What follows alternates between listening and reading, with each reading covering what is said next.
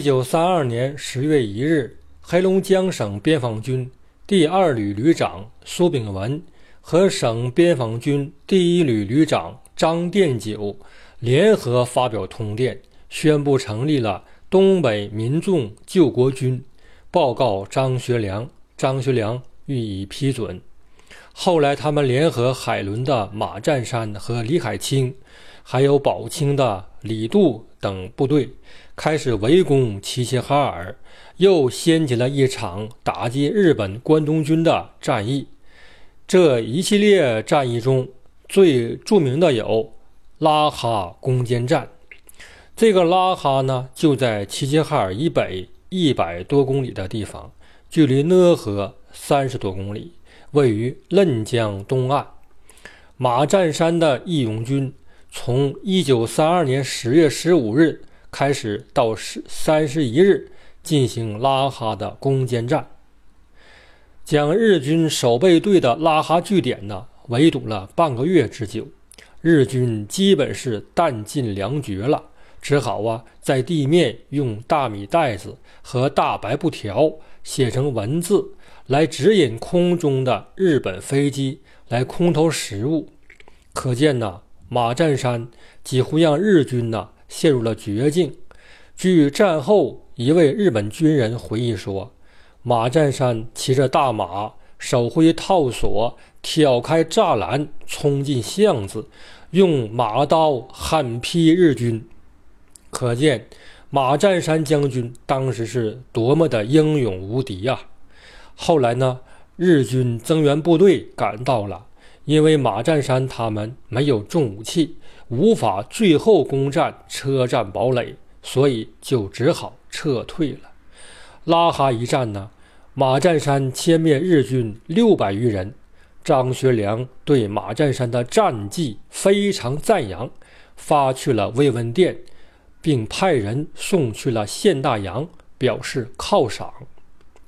而在这一时期呢，在南满地区也有各路义勇军开展不同规模的抵抗活动。严重动摇了日本在满洲地区的统治基础。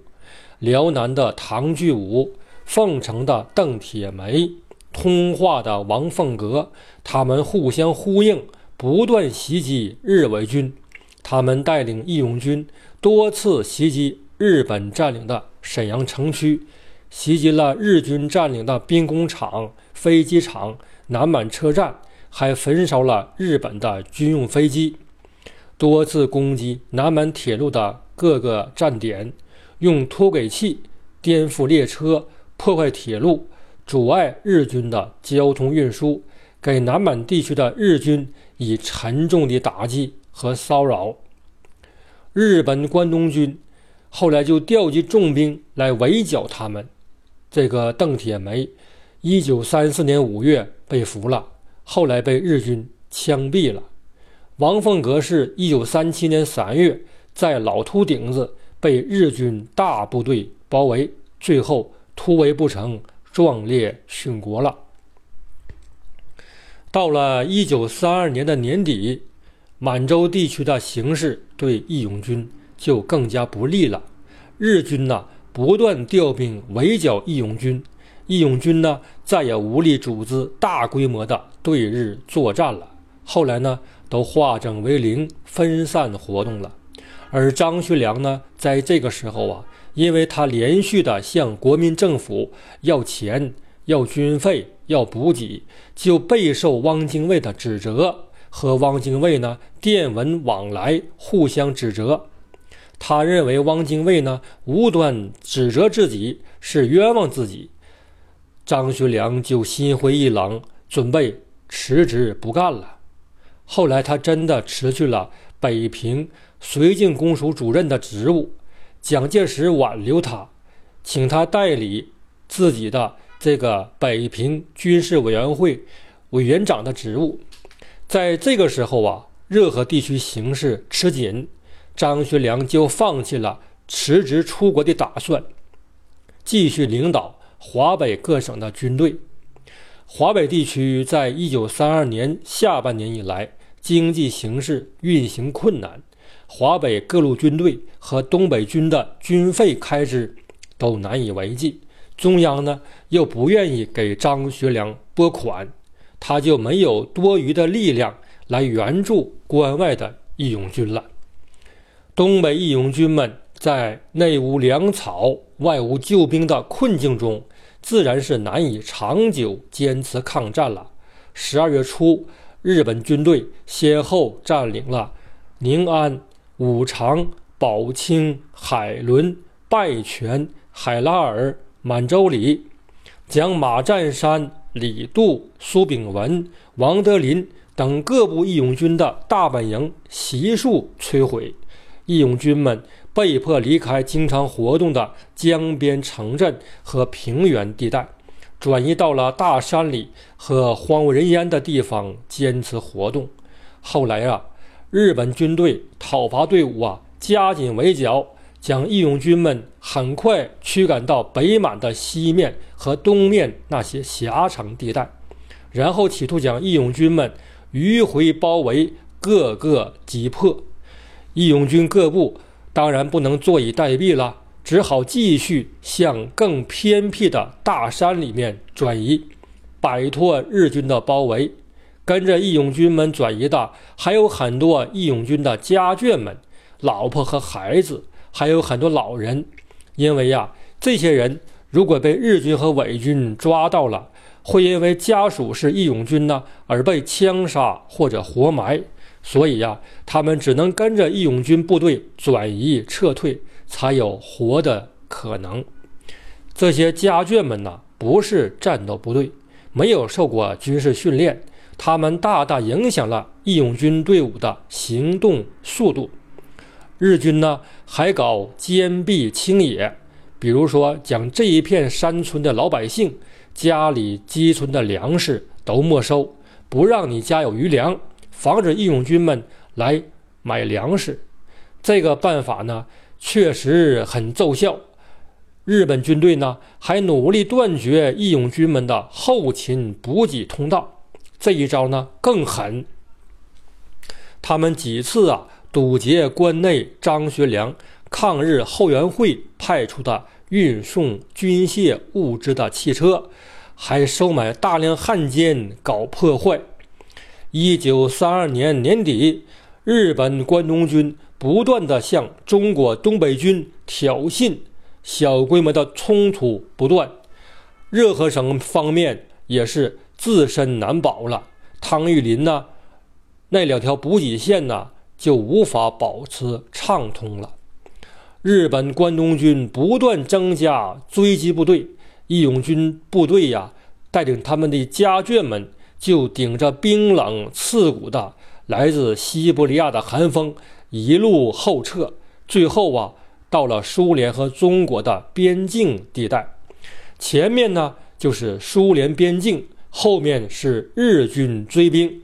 最后啊，为了活下来。只好选择非法越境到苏联去。义勇军们选择越境的线路啊，都是荒无人烟的大山里面和人迹罕至的河谷地带。他们很少碰到苏联边防军的拦截，有时候看到苏联界碑立在那里，却看不见苏联边防军巡逻。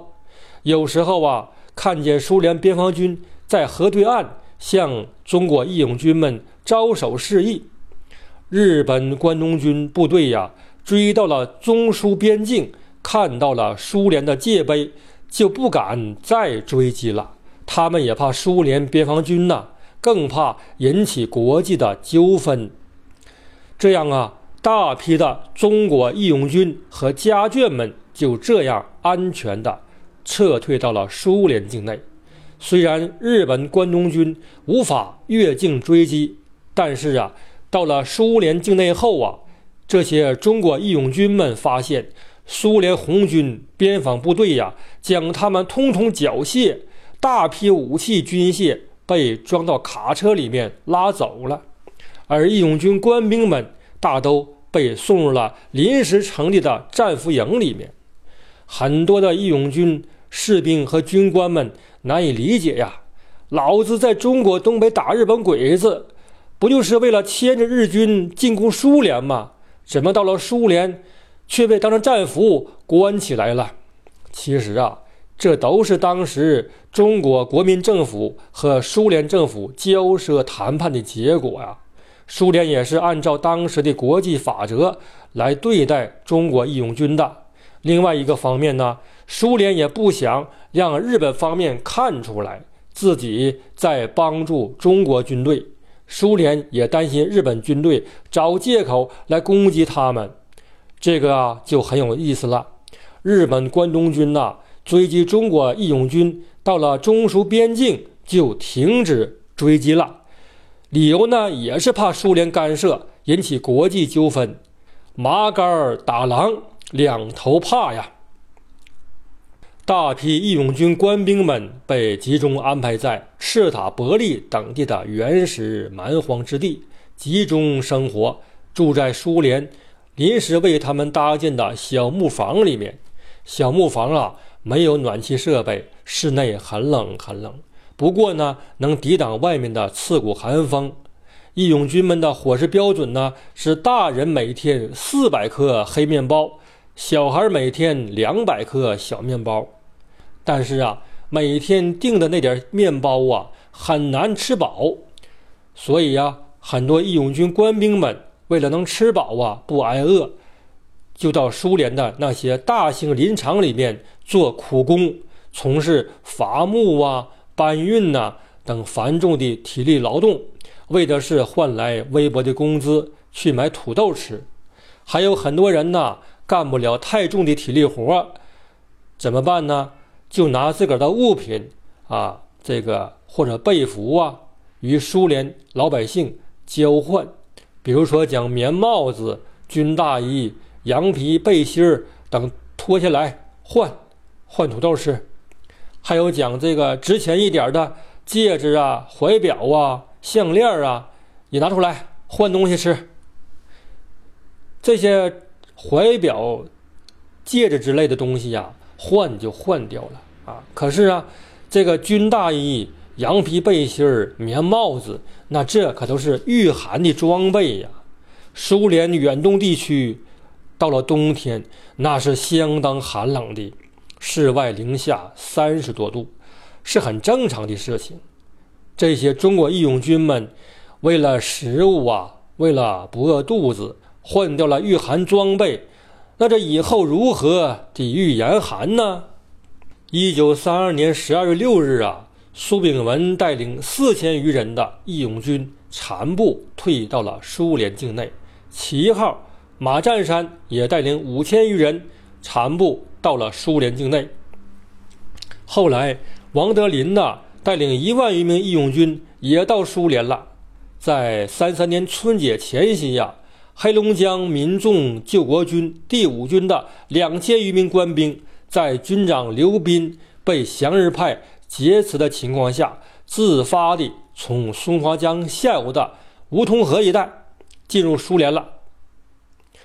刘斌本人呢，后来也从日军手中逃了出来，越境到了苏联。从张学良一九三二年四月初组建第一支义勇军部队。到一九三二年十一月初，东北地区各路义勇军部队一共发展到了三十余万人，这可不是一个小数目啊！三十余万人，赶上一个小城镇的这个人口总量了，是一支抵抗日本关东军进攻的重要力量啊！可是啊，这三十万的义勇军呐，到了三二年的年底呀，就剩下四万来人了。这四万人的义勇军部队呀，后来基本都到了苏联境内了。一九三二年十二月十三日啊，苏炳文的秘书向张学良发电报报告，苏炳文、张殿九等十二人及莫德惠代表与苏联外交人民委员会代表于十一日抵达托木斯克，定经莫斯科。由欧洲返国，张学良啊，看到电报后，于十二月十六日致电在日内瓦的中国前大使顾维钧，请他设法恳请苏联当局呀，给他们尽快办理返回祖国的手续。后来，张学良还致电苏炳文、马占山他们，要他们尽快地返回祖国，以便集合义勇军的旧部，进入热河地区继续抗战。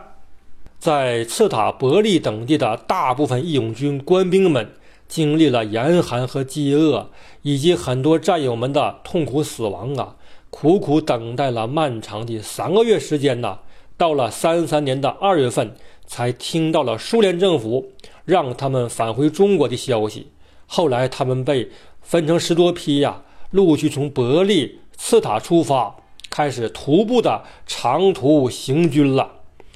在零下四十余度的酷寒中啊，一批批的中国义勇军们历尽艰险，经过严寒、死亡、饥饿、疾病等等折磨呀，经过西伯利亚。到伊尔库斯克，再到克拉斯诺亚斯克，再到阿亚古斯。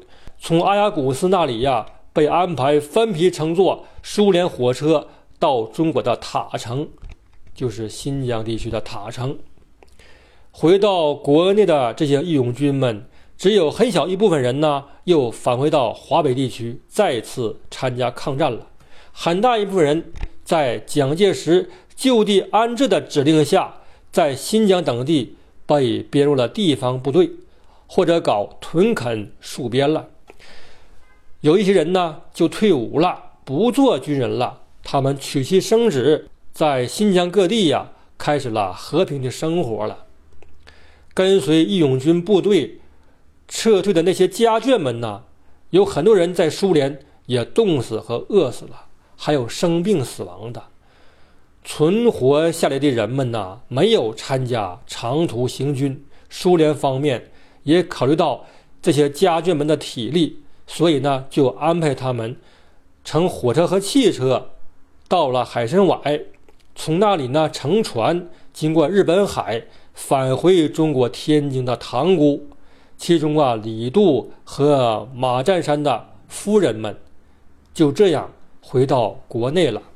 因为一九三三年初的热河抗战呢，因为汤玉麟呢临阵脱逃而失败了，山海关呢也很快被日本军队占领了。张学良呢面临各界的一致谴责，四面楚歌，被迫呀于三三年三月十一日通电辞职，交出了全部的军事权力。四月初啊。他带着于凤至和赵一荻，还有他几个孩子，还有少数的亲近人员呢，到上海坐船出国了，开始游历欧洲各国了啊。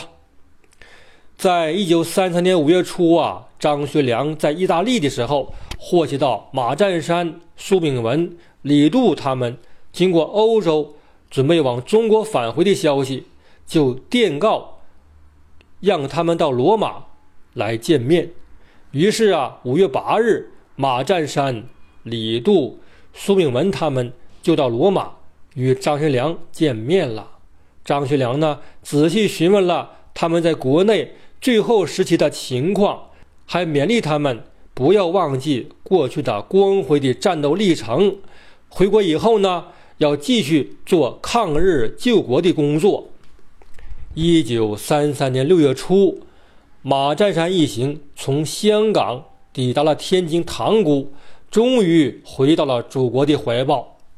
虽然呢，东北义勇军大规模抵抗日本关东军的行动基本停止了，可是啊，在东北各地方，很多东北军的残余部队、以前的地方武装，还有这个占身为王的土匪胡子们，在白山黑水之间依然坚持着。抵抗日本关东军的战斗，虽然呢规模不大，但是却让日本关东军非常不安。中国共产党也在九一八事变之后，逐渐往东北地区派出共产党员，招募抗日队伍，后来规模逐渐壮大，形成了让日本关东军更加头疼的东北抗日联军。中国共产党领导的东北抗日联军，成了1937年中国全面抗战之后的抵抗日本关东军的一支重要力量。